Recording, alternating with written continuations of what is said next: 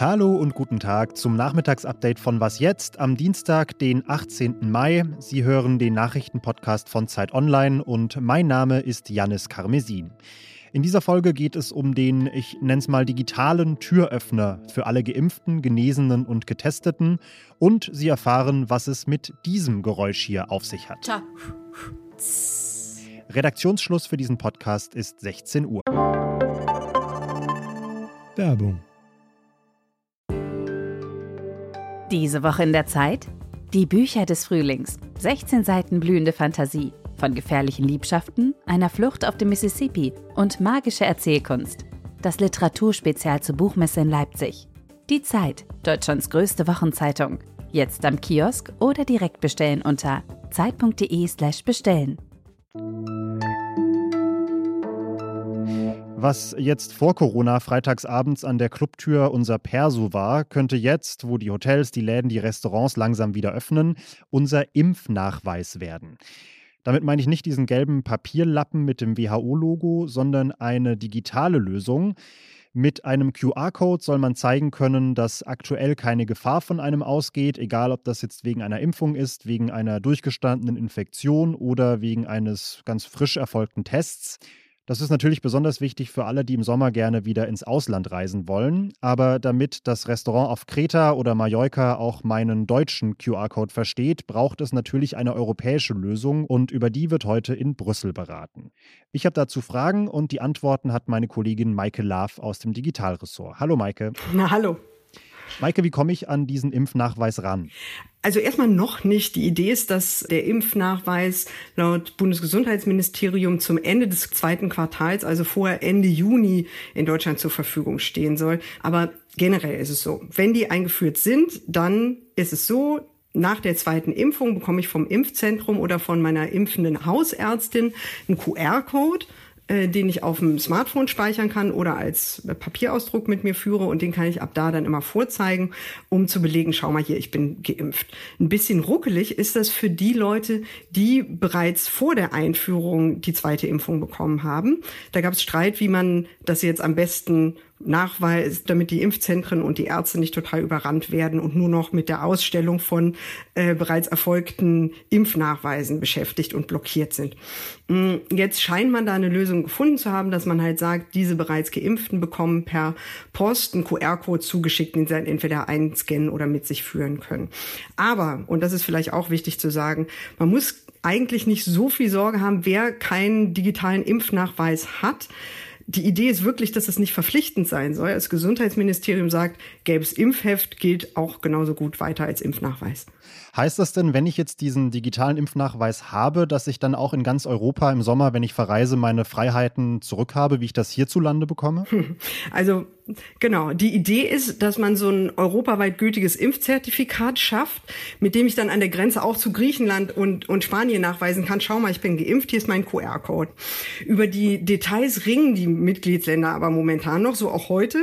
Da wird uns zum Beispiel drüber gestritten, die Mitgliedsländer möchten sich das nicht ganz nehmen lassen, bei der Einreise auch von Geimpften halt zu sagen, wir wollen doch noch einen Test und doch noch mal Quarantäne äh, für den Fall, dass zum Beispiel eine besonders aggressive Virusvariante äh, dann doch noch mal grassiert passiert oder, oder irgendwo die Infektionszahlen äh, total hoch sind. Da müssen wir halt schauen, wie die sich am Ende einigen man scheint jetzt schon eine, eine, Infrastruktur zu schaffen, mit der man auf digitalem Weg Impfungen nachweisen kann. Heißt das denn auch, dass ich dann eventuell bald endlich dieses gelbe Heft, das bei mir wirklich fürchterlich aussieht, ähm, bald los bin und dass ich dann alle Impfnachweise auch digital sammeln kann?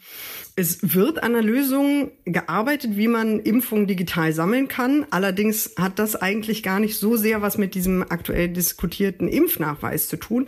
Nämlich soll einen digitalen Impfpass geben, der dann Teil der elektronischen Patientenakte werden soll, die ne, kommendes Jahr eingeführt wird. Äh, da soll dann auch deine Tetanus- und Gelbfieberimpfung rein, aber in äh, den Impfnachweis, wie er jetzt angedacht ist, ähm, äh, soll das nicht passieren. Danke dir, Maike. Und in die Show Notes packe ich noch zwei Links zum Thema. Einmal das ausführliche FAQ von Maike zum Impfnachweis. Da geht es dann unter anderem auch um Sicherheitsbedenken, die geäußert wurden im Kontext dieses Impfnachweises. Und ich verweise auf unsere interaktive Karte, wo Sie nachschauen können, wohin Sie eigentlich gerade unter welchen Voraussetzungen reisen können. Ceuta ist eine kleine Stadt am nördlichsten Zipfel Afrikas, ganz hübsch gelegen eigentlich auf einer kleinen Halbinsel am Mittelmeer, allerdings auch an vielen Stellen von hohen Zäunen umgeben. Denn Ceuta gehört eigentlich zu Spanien, ist eine Exklave und damit auch Teil der Europäischen Union. Und deshalb ist der Weg über diese Stadt ein vergleichsweise einfacher Weg, um von Afrika aus europäischen Boden zu erreichen. So viele Menschen wie gestern haben das aber noch nie an einem einzigen Tag probiert. Mindestens 5000 Menschen sollen es gewesen sein, darunter viele Minderjährige. Die meisten sind an der Küste entlang geschwommen, einer ist dabei auch ertrunken. Und der Präsident von Ceuta, Juan Jesús Vivas, sagt dazu, unter vielen schwierigen Tagen für Ceuta sei das gestern einer der schwierigsten gewesen. Spanien hat reagiert, hat etwa die Hälfte der Menschen schon wieder abgeschoben, aber auch heute sind wieder Menschen in Ceuta angekommen. Der Hintergrund ist der folgende. Anders als sonst hält die marokkanische Polizei die Menschen nicht davon ab, nach Ceuta rüber zu schwimmen.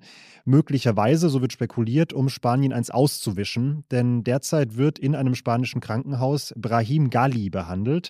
Das ist der Chef einer Unabhängigkeitsbewegung, die für die Unabhängigkeit der Westsahara von Marokko kämpft. Heute Morgen hatte es ganz kurz so ausgesehen, als ob sich die Auseinandersetzungen zwischen dem israelischen Militär und der Hamas im Gazastreifen zumindest vorübergehend etwas beruhigen könnten. Israel hatte nämlich zwei Grenzübergänge geöffnet, damit Lebensmittel, Hilfsgüter und Waren in den Gazastreifen gebracht werden können, und für ein paar Stunden ruhten die Waffen.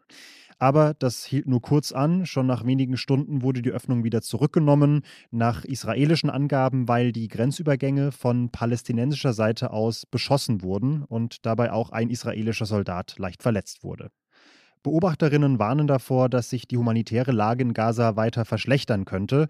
Fast 40.000 Palästinenser sind nach UN-Angaben in Gaza seit Beginn der Auseinandersetzungen vertrieben worden. 2500 wurden obdachlos und Medikamente, Essen und Treibstoff werden langsam knapp. Bundesaußenminister Heiko Maas hat heute Nachmittag bekannt gegeben, dass Deutschland die Zivilbevölkerung im Gazastreifen mit 40 Millionen Euro unterstützen wird. Was noch? Dass dieses Geräusch hier äh, vermutlich Schlafen ausdrücken soll, das ist, glaube ich, relativ klar. Aber das hier soll ein Hirsch sein und da wäre ich, glaube ich, nicht drauf gekommen.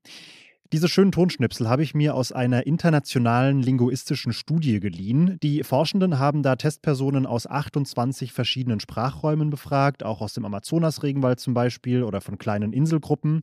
Und sie wollten wissen, wie universell solche Lautmalereien auf der Welt eigentlich verstanden werden. Und ziemlich positives Ergebnis, egal woher die Teilnehmenden kamen, alle haben so gute Werte erzielt, dass sich das mit Rateglück allein nicht erklären lässt.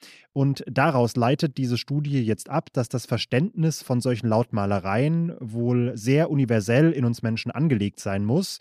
Und daraus wiederum schließen sie, dass solche Laute eventuell auch eine ganz entscheidende Rolle in der frühen Kommunikation zwischen Menschen gespielt haben und dann auch in einem zweiten Schritt bei der Entstehung von Sprache generell.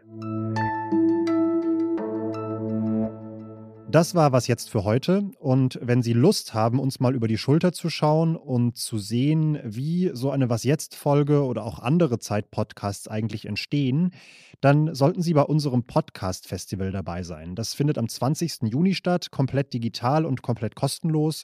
Anmelden müssen Sie sich aber und zwar unter www.zeit.de slash festival. Ansonsten können Sie uns gerne noch schreiben an wasjetzt.zeit.de oder Sie entspannen sich jetzt einfach, hauen sich auf die Couch und machen sich einen schönen Abend. Ich bin Janis Karmesin, machen Sie es gut. Ciao.